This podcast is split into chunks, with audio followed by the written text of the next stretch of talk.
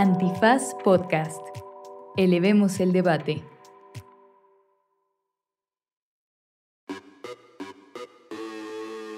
Buenos días, buenas tardes, buenas noches, bonita madrugada o cualquiera que sea la comida vernácula tropical que esté usted degustando en este preciso momento. En este Derecho Remix hablamos del caso de la jueza Angélica Sánchez Hernández, que pudimos más o menos hablar un poquito en el Derecho Remix pasado sobre esta jueza de control que fue detenida este, por... Ahora nos vamos a enterar de toda la historia, pero eh, no se lo pierdan, de verdad escúchenlo completo porque habla mucho de lo que está sucediendo en este país. Y no crean que lo contamos nosotros porque nosotros no conocemos el caso a detalle. Estuvieron con nosotros Sofía y Jackie del Instituto de la Defensoría Pública Federal. ¿Lo dije bien? ¿Lo dije bien? Perfecto. Perfecto. Para desenmarañar este tamal judicial. Así que quédense, es un episodio que es una auténtica clase de tres cosas. El conflicto político, cómo funciona el sistema de justicia penal y lo importante que son las metáforas culinarias para explicar los procesos penales en este país. Así que quédense en esto que es... Derecho Remix. Divulgación jurídica para quienes saben reír. Con Ixel Cisneros, Miguel Pulido y Andrés Torres Checa. Derecho Remix. Bienvenidas, bienvenidos, bienvenides a una emisión más de Derecho Remix, que en esta ocasión está de gala. Está elegantemente roja. vestido, ¿no? Está de protocolo, está de toga. eh, ¿Y birrete? de- ¿Es una de- de peluquín. porque nos acompañan dos destacadas litigantes que están trabajando actualmente en el Instituto Federal de la Defensoría Pública para revelar uno de los temas que más tiene sacudir a la agenda pública y es lo que está sucediendo con el caso de la jueza veracruzana, no sé si ella sea veracruzana, pero despachaba desde Veracruz, Angélica Sánchez Hernández, y están, como siempre, Ixchel Cisneros Soltero, Hola. Andrés Alfredo Torres Checa, ¿Qué tal? Jacqueline Sainz Andujo Hola. y Sofía de Robina. Castro. Hola. Bienvenidas, eh, muchas gracias. La verdad es que pensamos que no nos iban a aceptar la invitación y tengo que reconocer que Se fresean. Se fresean, se fresean. Se cotizan, se Sí, cotizan. sí. Eh, tengo que reconocer que no es fácil que eh, desde instituciones públicas que suelen ser muy acartonadas y por tal razón a veces muy distantes de las realidades de las personas, participen en espacios de difusión masiva como Derecho Remix que se escucha por millones, por hordas desenfrenadas que... Oye, ahorita lo dirás de broma, pero eh, Alina, mi novia, hizo unas playeras de Rescatalandia, subió unas y me dijo, ese güey que subiste a Twitter, ¿no es Andrés Torocheca el Derecho Remix? Ah. Yo soy fan de Derecho Remix, los escucho desde Australia. Ándele, ¿Qué tal, ándele. eh? No solo en Monterrey tenemos fans. Desde Australia, un poquito más lejos que Monterrey. Sí, bastante más lejos. O puede ser Australia ahí en Coahuila, porque hay un Australia Coahuila. Ah, eso no sabía. Para- sí, hay un Australia Coahuila y hay un China Nuevo León también, por cierto. Pero bueno, están aquí. Muchas gracias, qué participativas. Estamos esperando a que se nos dé el uso de la Aquí voz. se puede hacer chistes, ¿eh? Compañeras, aquí se puede. Se puede interrumpir también. Está ¿eh? como unas litigantes están esperando que, que el juez o la jueza les dé la Nos oportunidad de intervenir para desahogar el pliego, ¿no? Este, Con su venia. su señoría es, es, este, es de la opinión de esta defensoría. Oigan, a ver, espérense, para no obviar cosas, porque quizá no todo el mundo sabe qué es el Instituto de la Defensoría. No, bueno, casi nadie, la verdad. Sí, es- Ustedes disculpen, pero la, honestamente. han de pensar que, eh, que es una escuela, pero no, es el... Es más, yo me enteré ahora que Sofía de Robina se fue a trabajar allá. Que sirva, que Ahí sirva supe usted para- que existía, pero que en tres trazos, Jackie, ¿qué es, qué es el IFDP? Es el Instituto Federal de Defensoría Pública, eh, pertenece al Consejo de la Judicatura y lo que se pretende dar es dar servicios gratuitos de orientación, representación o asesoría, no solo en materia penal, y es importante poner ahí el énfasis, ¿no? Porque, bueno, mucha gente sabe que tenemos derecho a una defensa adecuada, un defensor penal pagado por el Estado, cuando no se puede pagar uno, pero no todo el mundo sabe que el instituto también presta eh, digamos, esta asesoría y también tiene abogados para otras materias federales, que es asesoría jurídica, y tiene también una agenda que trabaja para personas con discapacidad, personas en situación de movilidad, mujeres, personas indígenas, entre otras. Y además, eh, como parte, digamos, de una reestructura que se hizo hace más de cuatro años, se abrió una unidad de litigio estratégico para poder abarcar otro tipo de litigios y también la Secretaría Técnica de Combate a la Tortura, pues como un compromiso también frente a las realidades tan aplastantes de, de tortura y de tratos crueles en los procesos penales. Oye, pero ¿no es raro que sea el propio Poder Judicial quien financie y tenga trabajando abogados y abogadas que litigan y que después van a llevar los casos ante quienes orgánicamente son sus pares, no en términos de función, porque evidentemente hay una diferencia entre quienes juzgan y las personas que llevan los litigios de defensa, pero ¿cómo está orgánicamente integrado? O sea, pertenece a la judicatura, pero se revuelven con los jueces o están separados. Sí, bueno, podríamos debatir cuál es el mejor modelo de defensoría. En algunos lugares pertenecen a la fiscalía, que yo pensaría que ese es el peor modelo, ¿no? Pertenecer a, la, a la fiscalía, tanto para quienes hacen asesoría jurídica o defensa penal. Pero en realidad lo que sí trató el Consejo es de hacerlo como le llaman órgano auxiliar, ¿no? Entonces sí pertenece al Consejo, pero en realidad tiene una ley de la Defensoría Pública, tiene su propio reglamento y tiene además como esta eh, participación más como externa en donde este, esta forma también de ser instituto pues ayuda a tener independencia, ¿no? Y a tener o a no tener injerencias o a no tener presiones por parte de la judicatura y efectivamente pues es raro que a veces se litiga por, contra el propio Estado, pagados por el propio Estado. Sí, digo que eso no me causa tanto conflicto porque hay muchas instituciones de Estado que tienen, que esa es su función, ser contrapesos. Los órganos reguladores o los órganos de supervisión por esencia, eso es lo que tienen que hacer, ¿no? O sea, como chocar contra otras dependencias del Estado. Lo que pasa es que aquí son dos ramas.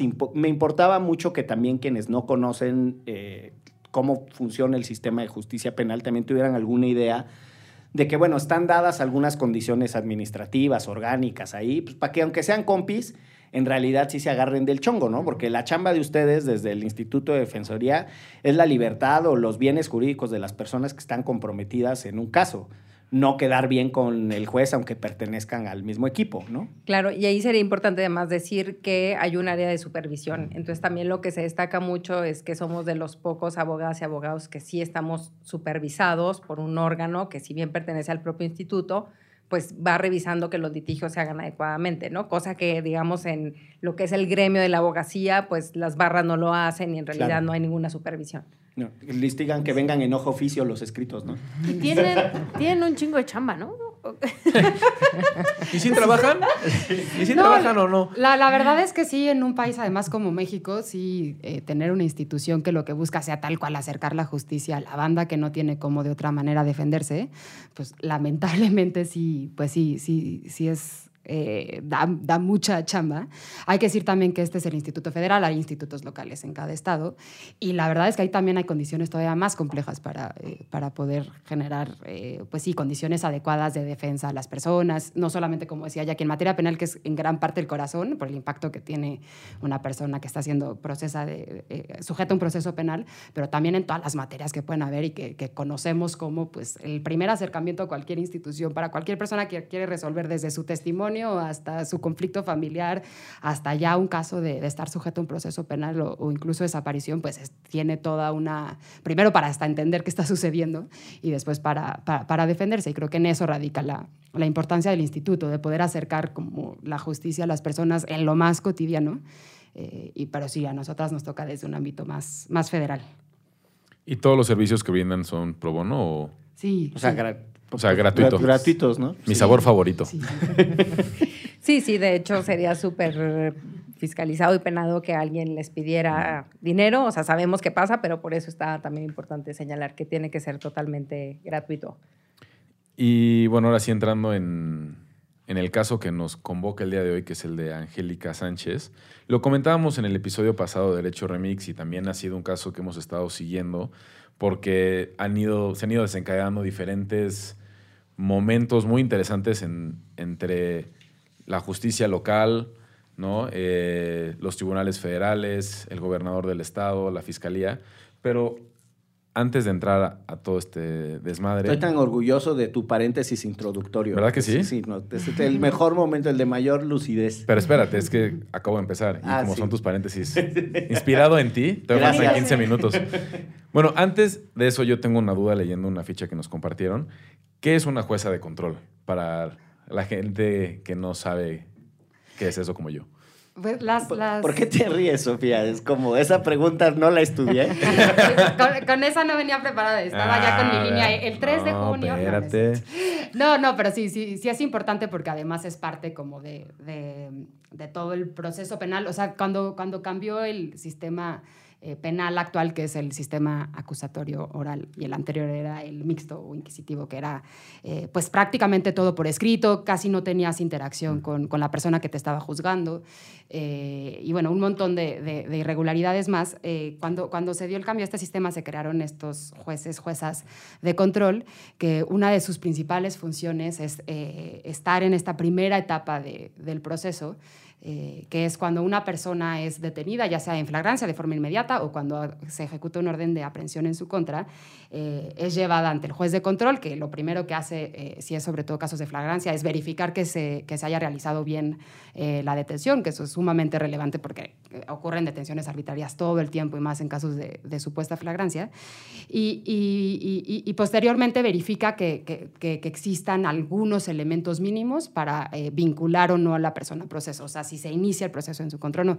Por eso es tan, tan, tan relevante, porque es en realidad quien va a determinar si sí se va a ir con el peso de un proceso penal contra una persona. Y tiene otras facultades, como, como cuando está una investigación abierta, pero no hay una persona detenida, tiene que verificar en algunas diligencias que se entiende que pueden eh, generar alguna afectación, si, si, si se realizan o no, por ejemplo, cateos, intervenciones de comunicaciones, etcétera. Todas esas eh, las realiza un juez de control.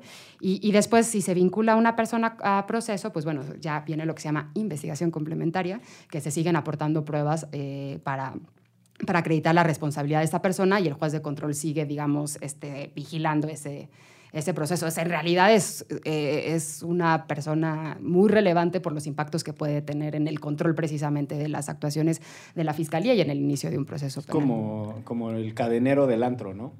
Entonces, si levanta la cadena, vas para adentro al proceso penal. Si no Padrísimo, levanta la a cadena. la fiesta. a la- exacto, a la fiesta, a la fiesta del A la proceso. fiesta de la prisión. Funcionando con mejores elementos que solamente quien se ve mejor o peor Exactamente. vestido, pero Sí, eh, sí, con, sí. con reglas claras, pero sí, más o Sí, menos. así me hacían en- cuando estudiaba en Monterrey. Así de pasan todos menos el moreno, todos menos tu amigo. Y te así de horrible. Y ahí me quedaba yo. Entonces el cadenero este, tenía un estándar muy. Este, Pero bueno, te salvó. De ser Sí, vinculado a proceso. De ser vinculado a proceso, totalmente. Eh, bueno, esta, supongo que la pregunta de Checa es por qué la jueza que ha tenido toda esta cobertura mediática por, por el caso es una jueza de control, ¿no? Claro. En, en mi natal Veracruz. O sea, ella es la primera que tiene contacto con este caso, ¿no? Y entonces ella decide en agosto del año pasado vincular a proceso a una persona que ya acordamos aquí que no es mi compa Chava, de No, los Esos mariscos. son los mariscos. Le dicen mi compa Playa, ¿no? Y ahí es donde inicia todo este desmadre, ¿cierto? ¿Quién es esta persona? Bueno, para empezar hay que decir que no solamente eh, esto inicia en esa vinculación, sino yo creo que hemos escuchado por parte de, de autoridades desde más, tantito más antes, varias, eh, pues sí, narrativas, incluso a nivel tanto federal como local ya en Veracruz, en contra de las y los jueces, como si fueran las y los responsables de toda la impunidad en el Mm. país.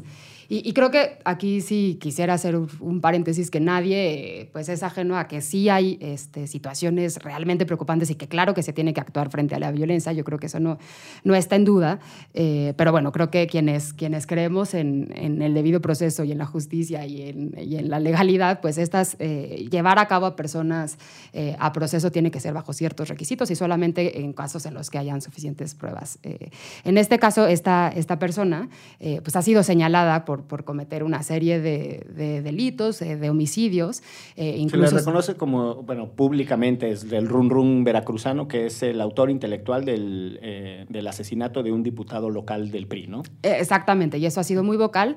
Ahora, el caso que tenía que resolver la jueza no era ese, no era respecto de ese homicidio, era de otros dos homicidios. Entonces, bueno, también es importante decir que las y los jueces resuelven con lo que tienen, no con lo que se dice en medios y lo que tocó el run run de Veracruz, sino con lo que, lo que les, les allegan en el proceso. Y, y- y aunque sí, Que había... ahí ya habíamos platicado en el Derecho Remix pasado que esa es la chamba de las fiscalías, de los ministerios públicos, ¿no? O sea, de poderle entregar una carpeta robusta a la jueza o al juez para que pueda vincular a proceso a una persona. No es como que la jueza o el juez diga, oh, yo me voy a ir a hacer las investigaciones.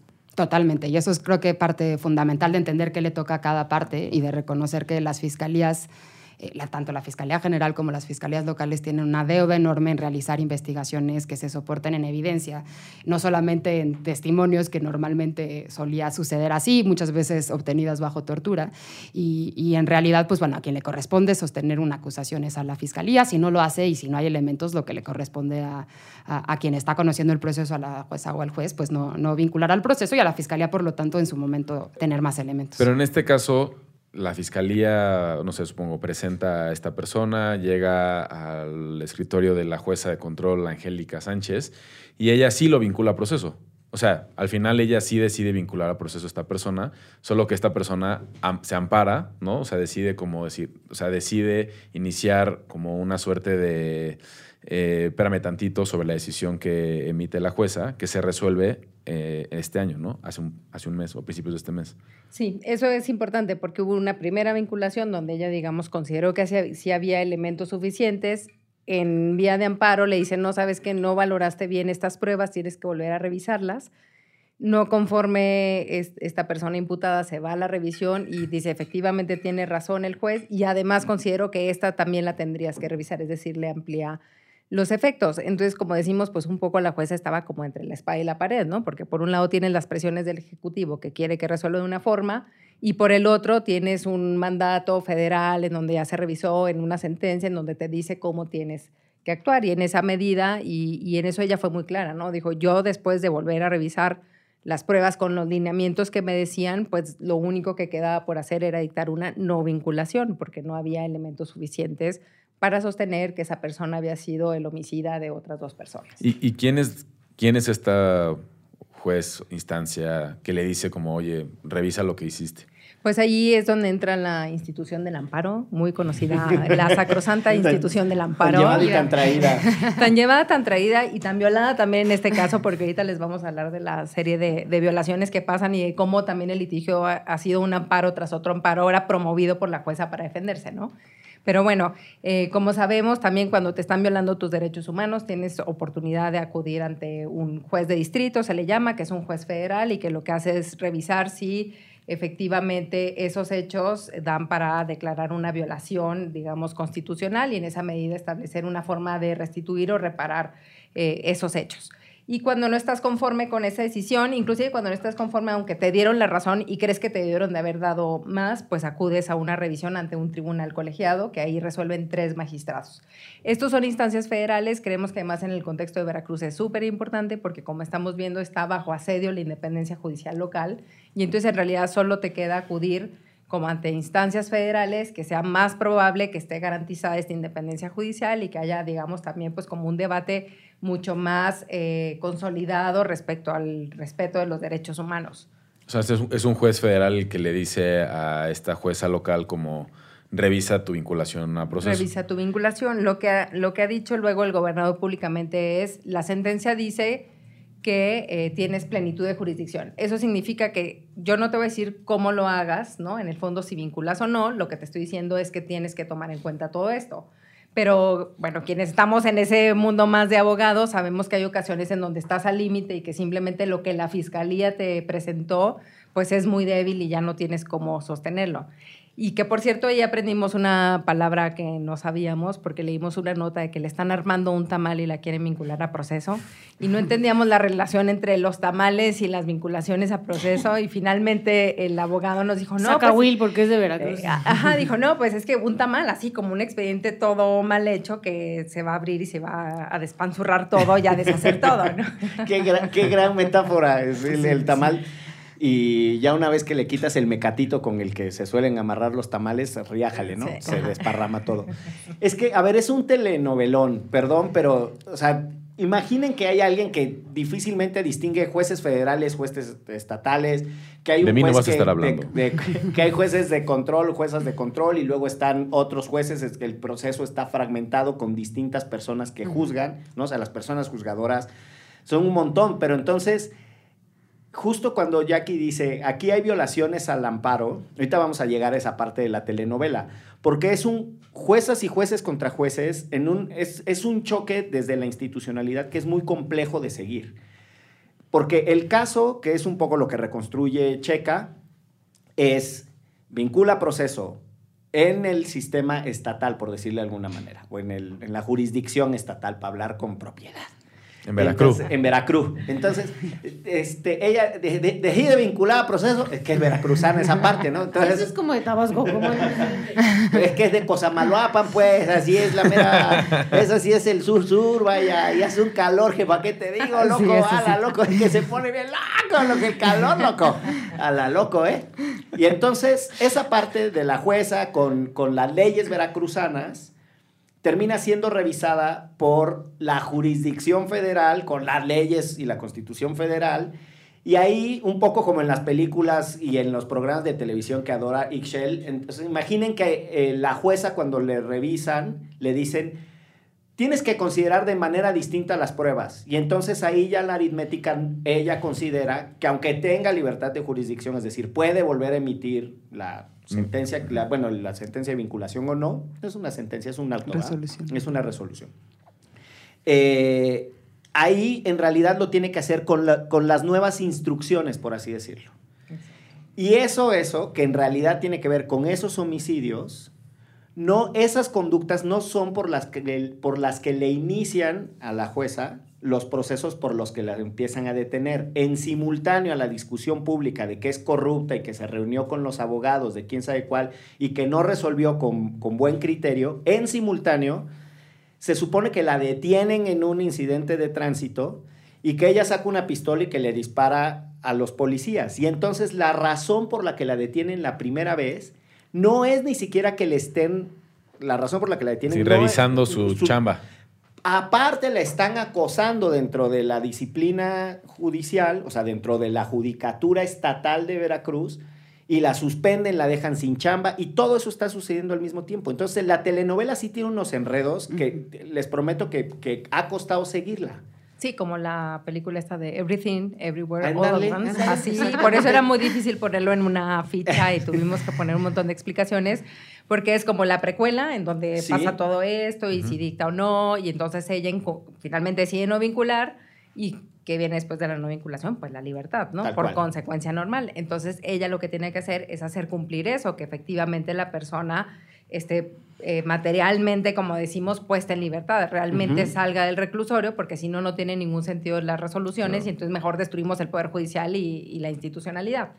Ella lo que hace es verificar que efectivamente salga de prisión y esto también es confuso porque ella estaba en Veracruz en una audiencia que se llevó como por videollamada porque la persona había sido trasladada a un penal en Coahuila y entonces no es como que pudiera estar ahí eh, presente y que, todo, y que tuvieras control como de la situación, de a quién le dices, si vas y verificas si efectivamente salió o no. Todo tuvo que ser como por medios electrónicos. Y entonces ella, digamos, apura esa resolución. eh, ella le llama que hace constataciones, ¿no? Constata que efectivamente estén cumpliendo y ya estén haciendo todo lo administrativo para que salga. Y en realidad ese es el punto importante porque ahí es donde deriva todo lo que después le imputan. Pero efectivamente hay otras versiones, ¿no? O sea, la primera detención se hace por unas cosas y lo que después vemos y que es por lo que está ahorita es eh, por haber apurado que saliera eh, de prisión esta persona Esos son sus procedimientos administrativos dentro del Poder Judicial. y penal. El penal. El, el- administrativo se vuelve penal bajo los mismos hechos. Sí.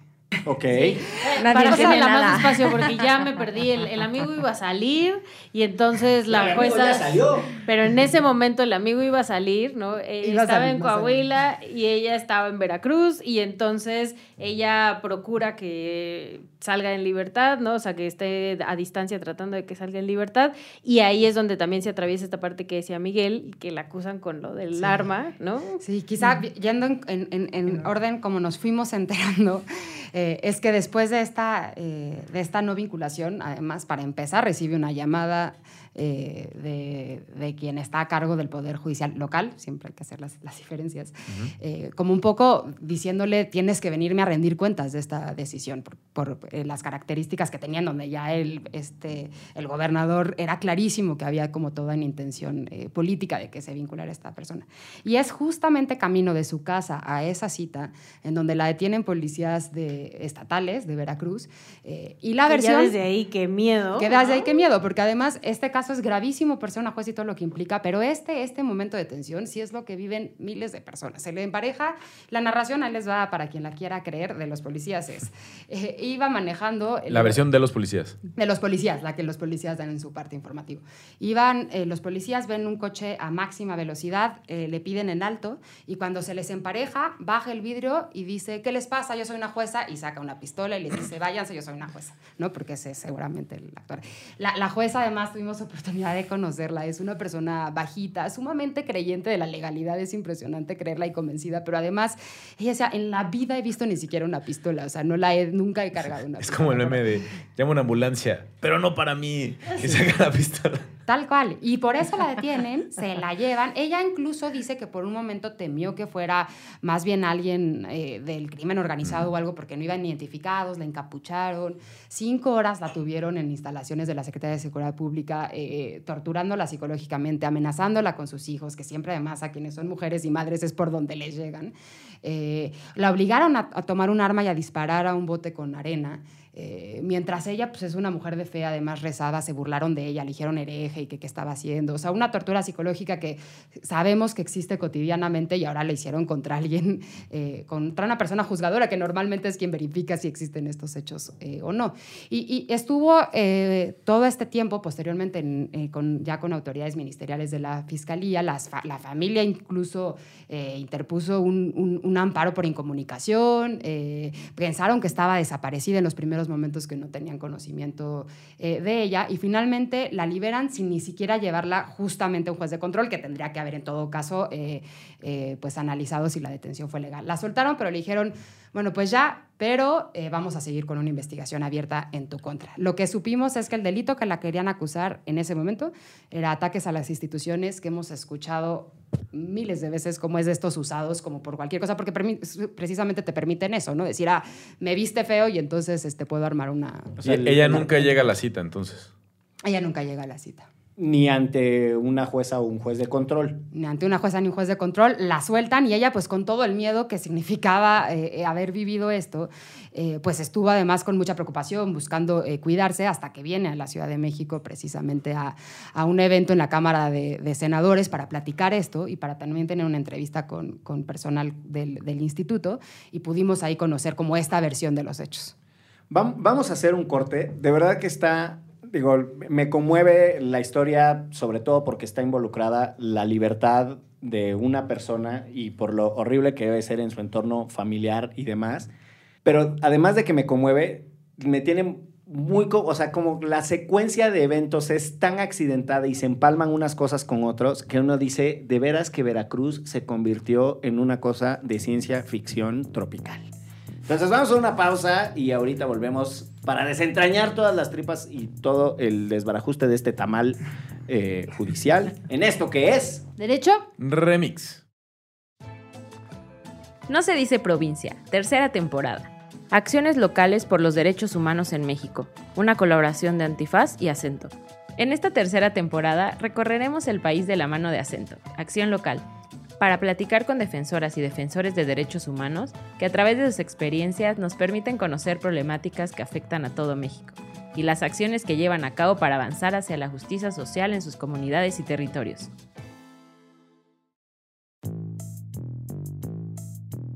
Regresamos a este Derecho Remix Jarocho. Eh, estábamos yendo como paso a paso con lo que pasó con la, la jueza, o lo que está pasando en realidad con la jueza Angélica Sánchez, y nos metimos ya todo un desmadre porque Miguel rompió el hilo conductor que yo traía, ¿no?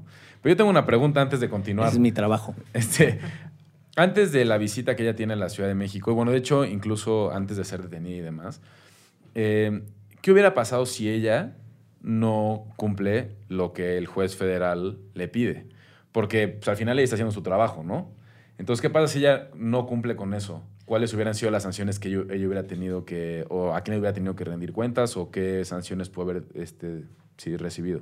Cuando no cumples una, una decisión de un juez federal en un amparo, eh, caes en un delito que está en la ley de amparo y que bueno, esencialmente le vamos a llamar pues desacato, ¿no? Incurres en, en desacato y se te puede y se te debe perseguir penalmente por incumplir.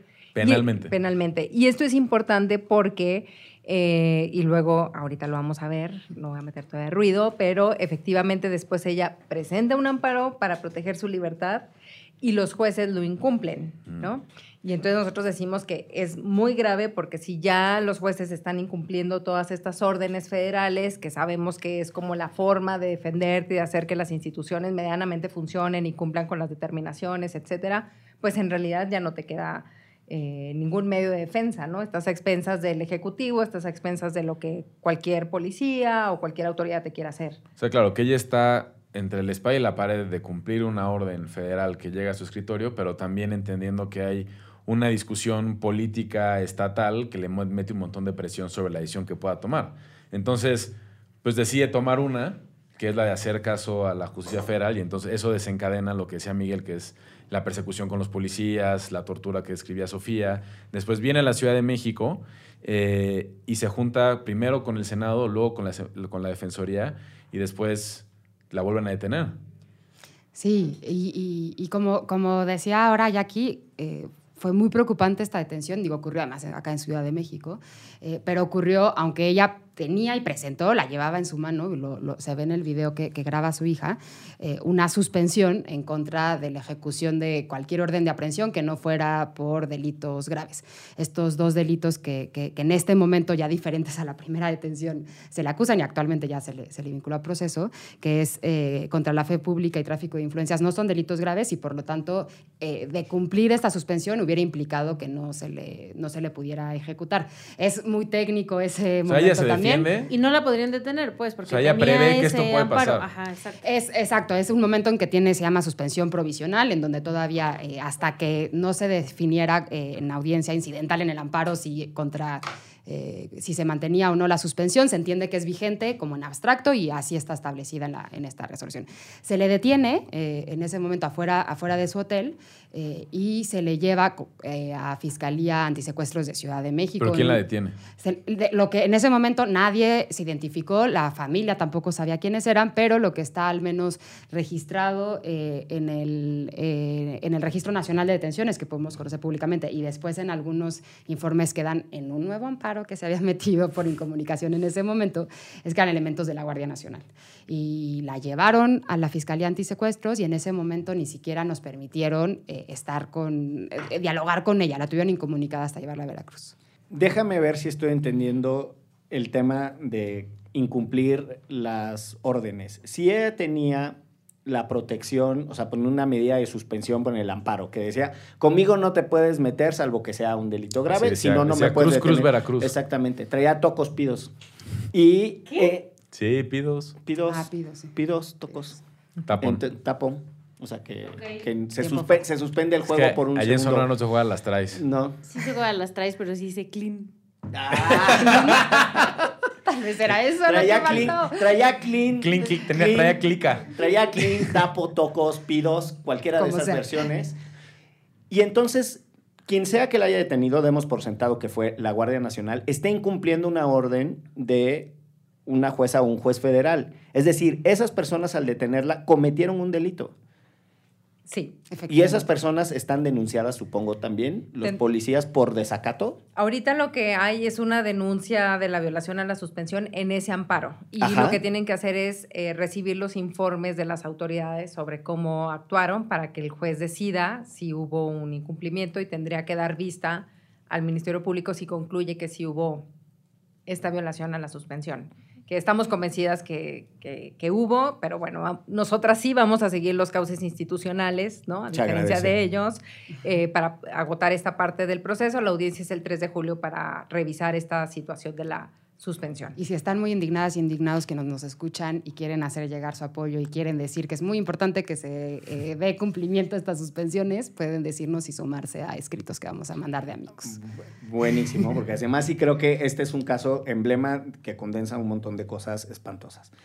La orden que traían para detenerla es De un juez lo- local. de un juez de un juez o una jueza local, no sé si es juez o jueza, por los delitos estos De de, fe pu- eh, delito contra la fe pública o cómo se llama. ¿Así? Eh, Contra la fe pública. Y que, ya, que ya no son los de el, De el dispararle disparo y la la pistola, sino Ataques son los relacionados ahora sí, ahora sí, con la resolución que emitió De la no vinculación a De la no. Sí, vinculación. es que además recordemos que esta primera detención cuando la liberan es muy irregular, ¿no? Porque Claro. no te llevan al no te llevan ante el juez, no te dan copias de la carpeta de investigación, nunca te dicen exactamente cómo es esta como imputación. Entonces, obviamente cuando sale, que fue el miércoles 7 de junio, pues ella es la forma en la que tú te puedes proteger, ¿no? Si ya sabes que empiezas a ser perseguida penalmente, no tienes información, temes por tu libertad, aunque haya sido liberada, lo que se hace es presentar un amparo que proteja tu libertad y esto es un amparo contra órdenes de aprehensión. Este es el famoso amparo buscador. Eh, No, pero es Es similar. su heredero. Ajá.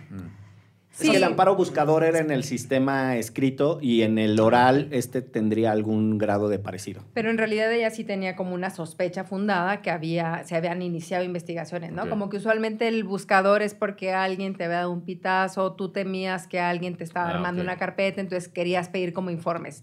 Pero en este caso, sí, sí lo que, lo que puedes observar es que ya hay algo moviéndose, ¿no? Y- que es es, muy evidente. irregular, es muy evidente, y si a eso le sumas la serie de declaraciones que hizo el gobernador y digamos esta persecución por parte de la fiscalía y por parte del gobernador en medios, no solamente en lo legal, pues tienes un temor fundado que de pronto no es solo esa carpeta, sino un montón de otras cosas y un montón de otros tamales que te estén poniendo por ahí. Y entonces por eso este amparo. Lo que La olla de tamales completa. eh, No, pero completísima, o sea, alcanza para todos y digamos que sí tememos, digamos, pues, por un montón de gente, ¿no? También están muy a la deriva eh, los jueces, porque también por ahí rumora otra como convención que hizo el Ejecutivo para decirles a los jueces y juezas, como dirían, no, no tengo pruebas, pero tampoco dudas, que sí eh, llegaban a actuar irregularmente bajo su supuesto de irregularidad, pues eh, les pasaría Pasa lo lo mismo, que, a la, que a la jueza, ¿no? Y que al día de hoy es muy grave porque son delitos mínimos que ni siquiera ameritan prisión preventiva y está en la cárcel. Ella Entonces, está ahorita en la cárcel. Ella está ahorita en la cárcel. Entonces, obvio, eso también inhibe mucho al resto de los jueces. Al mismo juez que le dictó la vinculación, como con qué libertad iba a dictarle una no vinculación o a dictarle una no prisión preventiva, si justo está eh, conociendo del caso más brutal de los últimos años eh, de persecución judicial, ¿no? Y entonces a ella la detienen aquí en la Ciudad de México y que la trasladan luego, luego a Veracruz. Sí, la trasladan a Veracruz. Ahí estábamos con mucha preocupación porque también hemos conocido múltiples ocasiones cómo en los traslados son momentos de suma vulnerabilidad. De terror. De terror, de terror, porque estás completamente a disposición de quienes te tienen y más cuando es una acusación como tan, eh, con tanta, pues, maña detrás y, y como incluso como una forma de castigo, que eso claramente se, se traslada y que los, los elementos de la policía pudieran hacer algo. Eh, llegó a Veracruz y ese día en la noche inició la, lo que es la audiencia inicial, que un poco lo que pasa en la audiencia inicial es que un juez de control, como es Ella. ella, un homólogo de ella, eh, tenía que, por un lado, este, como la, pedirle a la fiscalía que realizara lo que es la imputación, o sea, que le dijera bajo qué hechos se le estaba acusando y por qué delitos. Y posteriormente ya puede decidir si en ese mismo momento o si se acoge a un plazo, que puede ser de hasta 144 horas, se, eh, se dice como con qué pruebas se, se considera que esa imputación existe o no y se le vincula o no a proceso. Eso es un poco lo que sucede en la audiencia inicial. Es como decir, tienes suficientes pruebas para Al ver si abrimos un caso por los delitos que se te están acusando, ¿no? Exacto. Y, y hay que decir ahí que una de las primeras, además, bueno, preocupaciones adicionales de todas las que ya han habido, pero de ese momento es que el juez decidió que la audiencia fuera privada. Había un montón de medios ahí porque pues, el caso ya era conocido.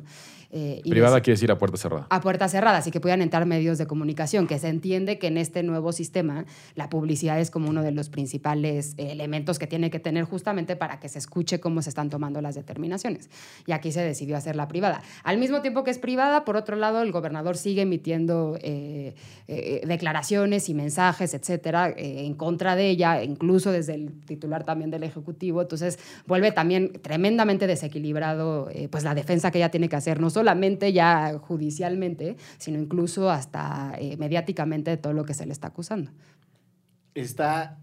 no, no, es que de verdad que tengo la piel chinita por dos cosas. Uno, uno pensaría que la lógica de, de los famosos jueces de consigna, que eran- son básicamente personas que obedecen las instrucciones políticas y entonces ahí se fincan delitos como mucho en colusión con las fiscalías. Las fiscalías llevan los casos muy mal armados y lo que hacían los jueces de consigna es que pues Darle palomita. darle palomita pues porque la instrucción es política y entonces en realidad todas son formalidades, todo queda en papel y casi todas esas cosas terminaban siendo derrotadas tradicionalmente en la vía del amparo, precisamente porque estaban mal hechas. Pero ya pasaste un rato en la cárcel. Sí, pero además aquí hay una complejidad que es que están chocando eh, el poder ejecutivo, porque tiene una, ¿no? tiene una perspectiva de qué es lo que tendrían que haber hecho los juzgadores, y para someter a los juzgadores, y esto es lo que, lo que me vuela la cabeza, está utilizando a las fiscalías, ok, pero está utilizando también al resto del poder judicial.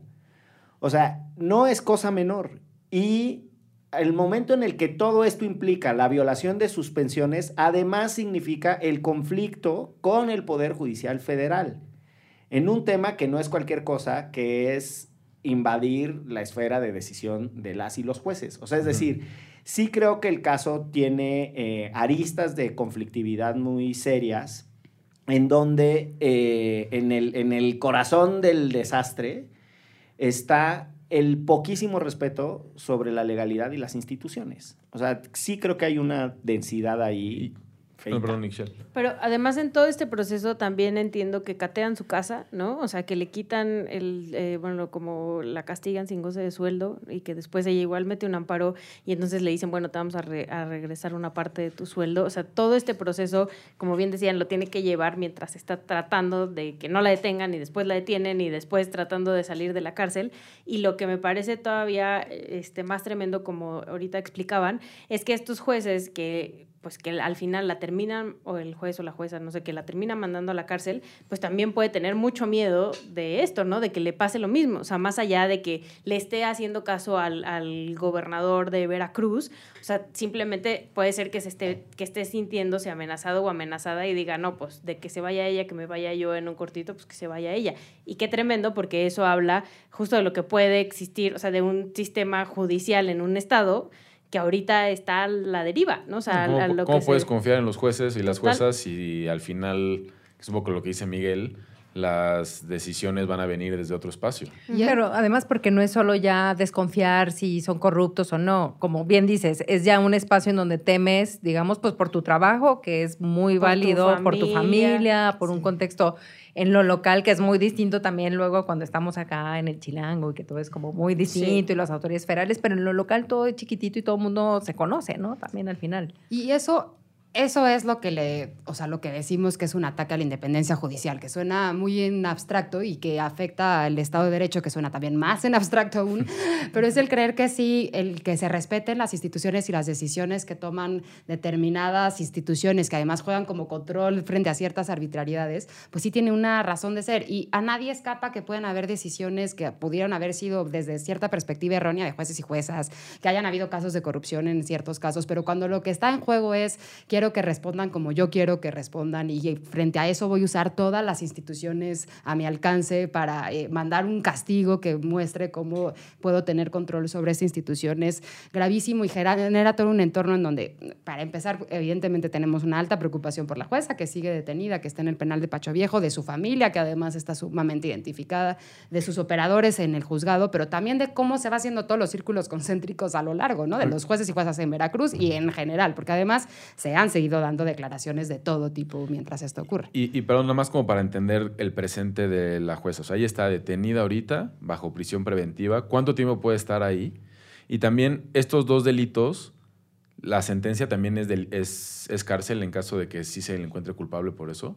Sí, bueno, siguiendo como en el, en el orden que íbamos, en esta audiencia inicial, que empezó el, el viernes 16 de junio que fue detenida, ella decidió eh, como acogerse a este plazo que les decía que puede esperar al menos hasta 144 horas para que siga la audiencia. Y eh, la, la audiencia inicial tuvo, tuvo continuidad. Creo que Buna te conoce porque ya te Sí, Buna, saludos. sé que estás indignada también, Buna. Muchas gracias por el apoyo. Eh, bueno, pero tuvo continuidad esta audiencia eh, ya el 21 de junio. Y en esa audiencia, para agregarle motivos de indignación, no solamente se decidió que siguiera siendo privada, sino que a quienes íbamos del Instituto Federal de Defensoría Pública no se nos permitió que nos reconocieran como parte del equipo de la defensa. Básicamente La- nos echaron. Básicamente O sea, nos echaron de la sala para decirlo ¿Con qué cómo argumentos? sucedió. Con el argumento del juez de que no podía eh, estar al mismo tiempo defensa particular, eh, o sea, privada, que, que es quien ha estado defendiendo la jueza, que además hay que decirlo, ha hecho un gran trabajo. y Los defensa abogados pública, particulares. Los abogados particulares. Lo que ahí le decíamos claramente es que eso en realidad, pues el derecho a la defensa no está limitado a qué tipo de defensa puedas tener y no tendría que estar sujeto a esas Pues, limitaciones. Mató la famosísima y gustada palabra de la coadyuvancia eh, de un plumazo, porque ese es el sentido de la coadyuvancia. Exacto. Y nos tomó dos horas para. O sea, la audiencia empezó tarde y además empezó con esta objeción de la fiscalía, porque fue quien dijo, bueno, y todos estos Que la abogados. fiscalía lo sabe, obviamente, eh, ¿no? qui- quiénes son, pero entonces inclusive nos dijo que estábamos violando la legalidad, o sea, déjame y me ataco de risa porque quienes están violando la primero pues son ellos con estas, estas investigaciones que estamos violentando la legalidad, que había Incurriendo en invasión posibles delitos. incurriendo en posibles delitos de uso indebido eh, del ejercicio público, eh, invadiendo competencias porque éramos fuero federal y que hacíamos en un fuero local, eh, leyó ahí los delitos, cuestionó, digamos, nuestro oficio de, comis- de comisión por parte de la titular, que es la magistrada, y dijo que ese oficio de comisión no sustentaba adecuadamente porque consideramos que el caso era importante tomarlo, eh, porque nosotros decíamos en ese oficio que estaba en, en riesgo de indefensión y de violaciones a derechos humanos y que eso no estaba bien sustentado porque indefensión sí ya tenía abogado, ¿no? Y vaya, digo, para nosotros el, el concepto de indefensión es mucho más amplio que solamente tener una defensa, sino hay un riesgo y una asimetría de poder tremenda en donde además, insistimos, se tiene que estar, digamos, pues tratando de defender también eh, del Ejecutivo, de la Fiscalía, de los medios de comunicación que, digamos, replican lo que dicen también estos actores y, por supuesto, la acusación penal, más el procedimiento administrativo, más las otras carpetas en donde también ya hubo una orden de cateo, más seguir sus juicios de amparo, que son por lo menos tres los que tienen. Digo, si eso no es una simetría de poder y un riesgo de indefensión, entonces no sé qué quiere la Fiscalía que le digamos. Sí, totalmente. Y, y, pues bueno, nos sacaron de la sala, pero ahí permanecimos. Eh, también eh, dijeron que no puede estar presentes eh, personal de, de la Oficina de la ONU para Derechos Humanos. A ellos no solamente los, no los sacaron porque nunca los dejaron entrar, simplemente. Y después vimos también que hubo toda una serie de declaraciones en ese sentido del, del titular del Ejecutivo local diciendo que estaban atentando contra, eh, que estaban haciendo actividades que no les correspondía al hacer eh, observación y que era en contra de los procedimientos en el Estado, etc., etc., cosa que sabemos perfectamente que, que la ONU hace labor de observación desde hace muchos años y es muy necesaria, y justo lo estaba haciendo por, por, por el caso que era. Y bueno, entonces a puertas cerradas, sin medios y sin presencia de la ONU ni del instituto, al final lo que decidió el juez, es juez, por cierto, es juez, eh, es vincularla a proceso por esos dos delitos justamente con la, con la narrativa que hacía Jackie. No es, no es en sí la no vinculación, sino lo que dice el juez es que la jueza realizó, así lo dice, gestiones excesivas una vez que determinó la, la no vinculación eh, eh, frente al Ceferezo, que es donde estaba el penal, en donde estaba esta persona detenida en Coahuila, eh, para ponerlo en inmediata libertad y eso se traduce en una gestión excesiva que genera un beneficio a un tercero, que el tercero es esta persona. O sea, consideración del juez, tomando los argumentos de la fiscalía, ella realizó acciones indebidas que no debía hacer eh, para que lo pusieran en libertad, cuando en realidad lo que estaba haciendo era hacer cumplir su determinación. Y cuando ya hay una boleta de libertad, lo que corresponde es poner en libertad. Eso, eso es lo que toca hacer y es lo que exigimos a los jueces que puedan vigilar que efectivamente ocurra en un caso así. Pero esa es, esa es el, digamos, como la, la narración de, de los hechos que, por la que la vinculan y estableciendo que además hizo mención a cosas que no le constaban porque ella estaba en Veracruz y esto sucedía en, en, en Coahuila y que por eso entonces estaba dando fe de cosas que no le, cost- de no le constaban. Ese es el de el delito de fe pública, ¿no? Y, Y- el otro, el de tráfico de influencias, es porque se Se excedió, excedió en las gestiones.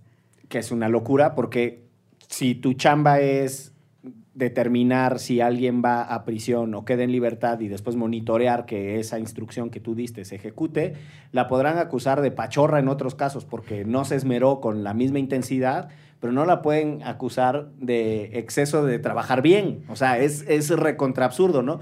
¿Usted qué hizo? Le echó demasiadas ganas en asegurarse que su instrucción se obedeciera. Esa, o sea, no, no, no me da ni patrón. Digo, ni para hay, hay que decir que en algún momento el juez le pregunta al Ministerio Público que cuántas constataciones o cuántas actuaciones, ¿no? Para instar, digamos, que quede libre es excesivo. Entonces, claro, escuchas eso y dices, claro, ya se va a dar cuenta que esto es una burla, ¿no? Entonces, bueno, nada más le contesta y finalmente decide vincular bajo esos mismos argumentos, pero efectivamente, como dices, pues pareciera que estás castigando el exceso de hacer bien tu trabajo y de lograr que se cumpla tu determinación. Y además hay que decir, estaba haciendo cumplir su determinación, pero también seguía informando al amparo eh, que la obligó a tomar una nueva determinación. O sea, ella seguía informando estas actuaciones a un amparo. Había alguien que todavía seguía, digamos, vigilando que se Que cumpliera con el- ese amparo. Claro. Yo tengo la preocupación cuando en las instituciones chocan, chocan fiscales contra fiscales, el fiscal actual. También chuecas. También chocas. El, el de, el, de, el de ahorita con el de antes, eh, el de un lado con el del otro, el de una unidad contra, ¿no? contra otra, los eh, jueces entre ellos mismos, porque el, vamos, suturar eso va a estar difícil, ¿no? Este, además de la historia individual, que por sí misma es lo suficientemente dramática para que uno se conmueva o se conmocione, por los efectos que tiene pues, en el desempeño del resto de los jueces, en un estado que además creo que como el resto del país, la justicia local, pues sí es un poquito más rascuachona que la justicia federal, lo digo con todas sus letras, ¿no? O sea, tiene más carencias, tiene más problemas, tiene más control político. No, y estoy involucrado en muchos escándalos de todo tipo en las administraciones pasadas. O sea, No, y- o sea, yo creo que parte de la discusión que podemos dar eh, con eh, honestidad política e intelectual es qué tenemos que hacer para revisar los poderes eh, ejecutivos estatales, pero no es a punta de declaraciones en conferencias de prensa ni hostigando a una jueza con pocos elementos. O sea, tenemos una, tan siquiera si pudiéramos decir, bueno, las constataciones se hacen una cada 72 horas en el resto de los casos y aquí hizo cinco en, ¿no? en 45 minutos y además le encontraron, no sé, en- por una cosa forense, una variación extraordinaria en sus eh, ingresos patrimoniales. O sea, si el debate fuera con un montón de otros elementos, creo que podríamos tener, eh, me parece que menos resquemor de lo que está sucediendo, pero son manotazos políticos en la mesa a costa de la libertad de una persona que está feita. Y me gustaría puntualizar, porque digo, igual de decimos de chafas que están los argumentos y la imputación de la fiscalía, también lo está para sostener porque tiene que permanecer privada de la libertad. Y son los mismos argumentos que usa para pedir que gire una, o esencialmente los mismos argumentos para pedir que gire una orden de aprehensión. En el nuevo sistema, en realidad, si son delitos no graves, ¿no? Como son estas, o sea, no requieres del uso de la fuerza, a menos que ya te hayan citado ante el juez y no hayas acudido. Entonces, en realidad también la orden de aprehensión es muy cuestionable y es muy desproporcionada. Y básicamente lo que dijeron es que la habían citado a esa carpeta de investigación, no había acudido, le han dejado dos citatorios, no compareció, ella ni siquiera sabía que estaba esta carpeta en curso y además no estaba en su domicilio, pues porque tenía, temía por su integridad, ¿no? Y por su libertad también. Y, en esa medida lo que el juez basi- eh, le compra los argumentos a la fiscalía, que dice, tienes que ordenar la orden de aprehensión y después estos mismos para la prisión preventiva, porque no tienes arraigo en tu domicilio, porque no la encontraron, porque no tienes arraigo laboral, porque obviamente la echaron de sus funciones y No, entonces eh, pues no tiene trabajo, y porque hay un riesgo de fuga porque estás en la Ciudad de México y tú misma declaraste que estabas como escondida porque tenías temor, que estabas como resguardada. Entonces, bajo esos argumentos, pues hay un riesgo de fuga que justifica dictar una prisión preventiva porque puede ser que no te presentes al juicio. Y no era más fácil, en todo caso, si cree que tiene un riesgo, ponerle un brazalete y que se quede en su casa la señora. Pudo haber usado cualquiera de las otras 13 medidas, que no fuera la número 14, que es la más gravosa y que es prisión preventiva y que no se justifica. Y además el juez ya no quiso volver a debatir, ¿no? O sea, cuando ella, cuando ella la detienen y inicia la audiencia, le imponen esta eh, medida cautelar y ella pide la duplicidad del término, ¿no? Que se alargue el término a 144 horas. Y digamos, ahí podría haber una cierta racionalidad no estoy diciendo que en este caso haya sido correcto, pero muchas veces se dicta esta prisión preventiva para obligarte a que no te vayas y sí comparezcas y termines esta audiencia inicial. Pero después de esa tendría que volverse a revisar, ¿no? Una vez que ya vinculas, sabes por qué vinculas, sabes exactamente cuáles son los hechos y entonces puedes revisar cuál, cuál de todas las medidas te va a asegurar que acuda, cuál es la gravedad de los hechos. Pues el juez se negó a, a, digamos, reiniciar el debate y simplemente dijo que él ya había decidido la medida cautelar y que esa tendría que ser contra esto ya hay un amparo que se acaba de presentar y esperemos pueda revisarse. Pues está mm, intensa la cosa, duro por todo lo que describe Sofía, además de eh, las torturas de distinto tipo, especialmente la psicológica. Eh, lo que describes también de los traslados en las personas que son detenidas en una entidad federativa, los llevan a otros. Es inevitable no recordar el caso eh, de Lidia Cacho, y las extrañas cooperaciones que existen de repente entre ciertas autoridades políticas de un estado y otro, ¿no? Gobernadores que se pagan favores por la vía de las fiscalías y de las policías eh, que, terminan haciendo pues el trabajo sucio cuando se utiliza el derecho penal como un medio faccioso para que el político de turno se salga con la suya. Este, Muchas gracias por su generosidad al venir aquí, por la didáctica y la pedagogía para desenmarañar el recochino tamal judicial que estaba de verdad, este, sí traía de todo. Eh, pero especialmente muchas gracias también por su trabajo con la convicción que lo hacen nosotros que tenemos el gusto de conocerlas. Eh, sabemos que son un activo eh, de, este país y de la lucha por la justicia social, desde una institución además que es muy triste que no tenga el reconocimiento público que debería tener. Entonces sirva este derecho remix también para honrar el trabajo de la Defensoría Pública y de las y los defensores públicos que son un chingo y que andan por todas partes, pues rifándosela en casos como este y muchos otros, como ya lo dijeron ustedes. ¿Les parece si hacemos una recomendiza rapidísima para ver qué les gustaría. Empiezo yo, la ley y el orden. no te creas.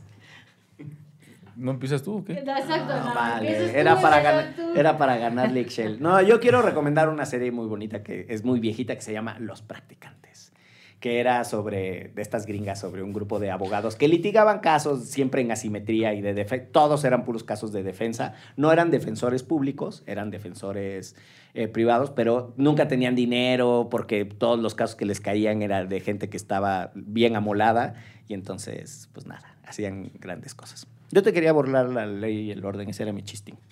No voy a recomendar esa, pero vas, checa. ya lo he recomendado mucho. Yo, bueno, la eh, creo que fue la semana pasada que anunciaron los, los podcasts nominados al premio Gabo de este año. Y entonces estoy escuchando uno de ellos que está muy bueno, es de Spotify y se llama Intoxicado. El caso de Piti Álvarez. Mm. Y Piti Álvarez era es un músico argentino eh, de estos que vienen después de Los Redondos de Ricota y Soda Stereo, cuando está el rock en tu idioma, el fin de la dictadura, etc. Y tiene una base brutal de fans, pero también viene de un sector muy popular, tiene muchos temas con las drogas y un día mata a una persona. Entonces, lo que quiere hacer este podcast es como intentar reconstruir todos estos factores alrededor de la vida de Pete Álvarez que lleva en ese momento y por qué es que tomó esa decisión. está, está ¿eh? muy bueno, está muy bueno, está muy bien hecho. Esa es mi recomendación. te lo juro que últimamente no he podido ver nada, ni duda razonable, ni, ni presunto culpable. Una película infantil. Te juro que no voy a ver presunto, presunto culpable. Un, documental de 2009. ha, sido, años ocupados. No, la verdad es que estaba muy intenso el caso y a veces ya lo que menos quieres es. Eh, Pero puedes recomendar lo que sea. Hasta pues tus tacos una, favoritos. una canción infantil, eh, una película. Tu desayuno favorito en momentos así. Ah, este, sí, pues chilaquiles, ¿no? Tamales no, de eso no, no queremos. por el momento no. tenemos, por el momento no nos los comemos. Eh, pero bueno, quiero recomendar Derecho Remix, por favor, lleguen, a- lleguen, sigan, lleguen al final de este episodio, sigan, ¿no? Retuitenos. Desde el final motiva que lleguen al final. Es un poco raro, tiene una paradoja del tiempo como el, Pero como todo en caso todas mismo. partes al mismo Como tiempo, todo en todas partes al mismo tiempo. Empiecen, sí. ¿Tú, Sof, qué recomiendas? Eh, estoy en situación similar a Jackie. Y además iba a decir duda razonable y ya sonó peor. Eh, no, pero esta, bueno, el último libro que leí que no tiene nada que ver con esto y que Bien. hice a propósito para, para salirme de, de estos espacios, se los recomiendo mucho, se llama El color de los adioses. Y está bien bonito porque son, es como cada capítulo es un cuento distinto y es mucho del sentimiento humano, como descripciones del sentimiento humano y también de los cierres de ciclo, que también era importante. Eh, está muy bonito y también ayuda también para de pronto alejarse de, de estos. Muy bien. Eh, yo también algo que no tiene, o sea, bueno, pues sí hay abogados en el libro este, y, y juicios y así, pero no, no tan tremendo como este caso. Quiero recomendar el libro de Carla Escoffier, o mejor conocida como Calicho, que además amablemente me invitó a presentar su libro el próximo jueves 29 en el sótano. Cáiganle, si nos escuchan a tiempo, ¿El cáiganle. sótano de quién? En el- la librería El Sótano. Ah, perdón. La de Miguel Ángel de Quevedo, por cierto, bendito sea este que es en Coyoacán. Este Coyoacán también es lindo, vayan al sur de la ciudad, no todo es la Roma Condesa Juárez. Este, el 29, ahí en la librería del sótano, a las 6 de la tarde, eh, Calicho va a presentar este libro con varias personas, entre ellas yo, y de lo que habla eh, se llama País sin techo, que es justo de, que es el tema de Carla, ¿no? Que es este país, pero que refleja muchos países de América Latina principalmente, de cómo eh, las, las generaciones, pero ya desde hace varios años atrás y todas las que vienen enfrente, pues no tienen este derecho a la vivienda que se supone que tendríamos que tener todas y todos, ¿no? Entonces, está muy bien contado porque Calicho es muy buena para, ya ha estado por acá también para hablar, pero también para escribir. Entonces, échenle un ojillo a su libro, no se van a arrepentir. Saludos a Carla, felicidades por el libro. Saludos a Carla. Saludos. Y muchísimas gracias otra vez a ustedes. Y vámonos de esto que fue. Derecho, Remix. Divulgación jurídica para quienes saben reír. Con Ixel Cisneros, Miguel Pulido y Andrés Torres Checa. Derecho Remix.